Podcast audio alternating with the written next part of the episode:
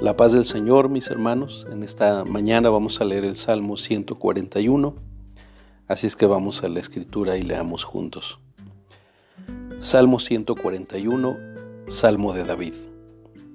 Jehová, a ti he clamado, apresúrate a mí, escucha mi voz cuando te invocare. Suba mi oración delante de ti como el incienso, el don de mis manos como la ofrenda de la tarde. Pon guarda a mi boca, oh Jehová, guarda la puerta de mis labios. No dejes que se incline mi corazón a cosa mala, a hacer obras impías con, con los que hacen iniquidad, y no coma yo de sus deleites.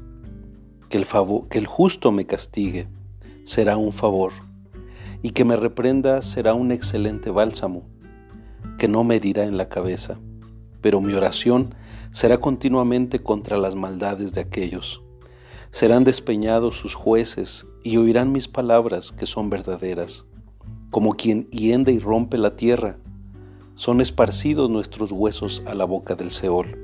Por tanto, a ti, oh Jehová, Señor, miran mis ojos.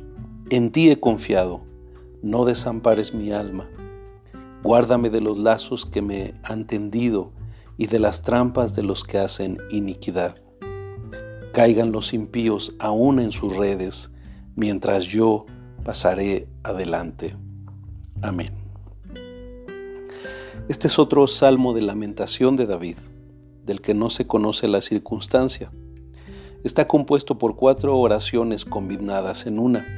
Los versículos 1 y 2 son un ruego a Dios pidiendo la pronta respuesta a las oraciones. Aquí David compara estas oraciones con las ofrendas de incienso y los holocaustos que eran continuos en el tabernáculo. Los versículos 3 al 5 son un ruego por la ayuda de Dios eh, para así poder vivir en integridad. No dejes que se incline mi corazón a cosa mala, dice.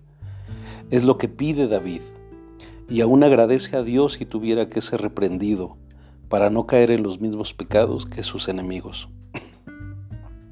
Los versículos 6 y 7 son un ruego por justicia. La dura solicitud aquí es que los dirigentes de los malvados sean castigados, siendo despeñados de un acantilado. Lo que deja ver el versículo 7 es que al parecer pide el castigo de despeñarlos, pues eso es lo que hicieron los malvados antes con los justos. Finalmente los versículos 8 al 10 son un ruego por ser guardados del mal. Aparte de orar por protección, David pide al Señor que sus enemigos caigan en las mismas trampas que han preparado para destruirlo a él, mientras él pasa por delante de ellos.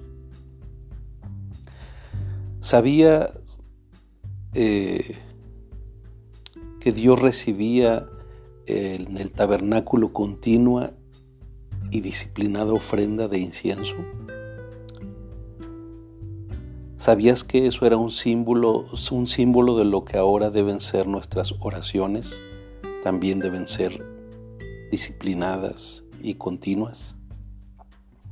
Que hoy este salmo de lamento y protección te ayude a entender el valor de la, y la constancia eh, y la disciplina al orar a nuestro Dios para que así su respuesta sea pronta a tus plegarias. Oremos. Señor, queremos agradecerte por la oportunidad de poder comunicarnos directamente contigo. No requerimos intermediarios, pues tú estás pronto para escucharnos si nosotros caminamos en integridad de vida. Gracias Señor. Amén. Que tengan un excelente día, mis hermanos, hombres de integridad. Bendiciones.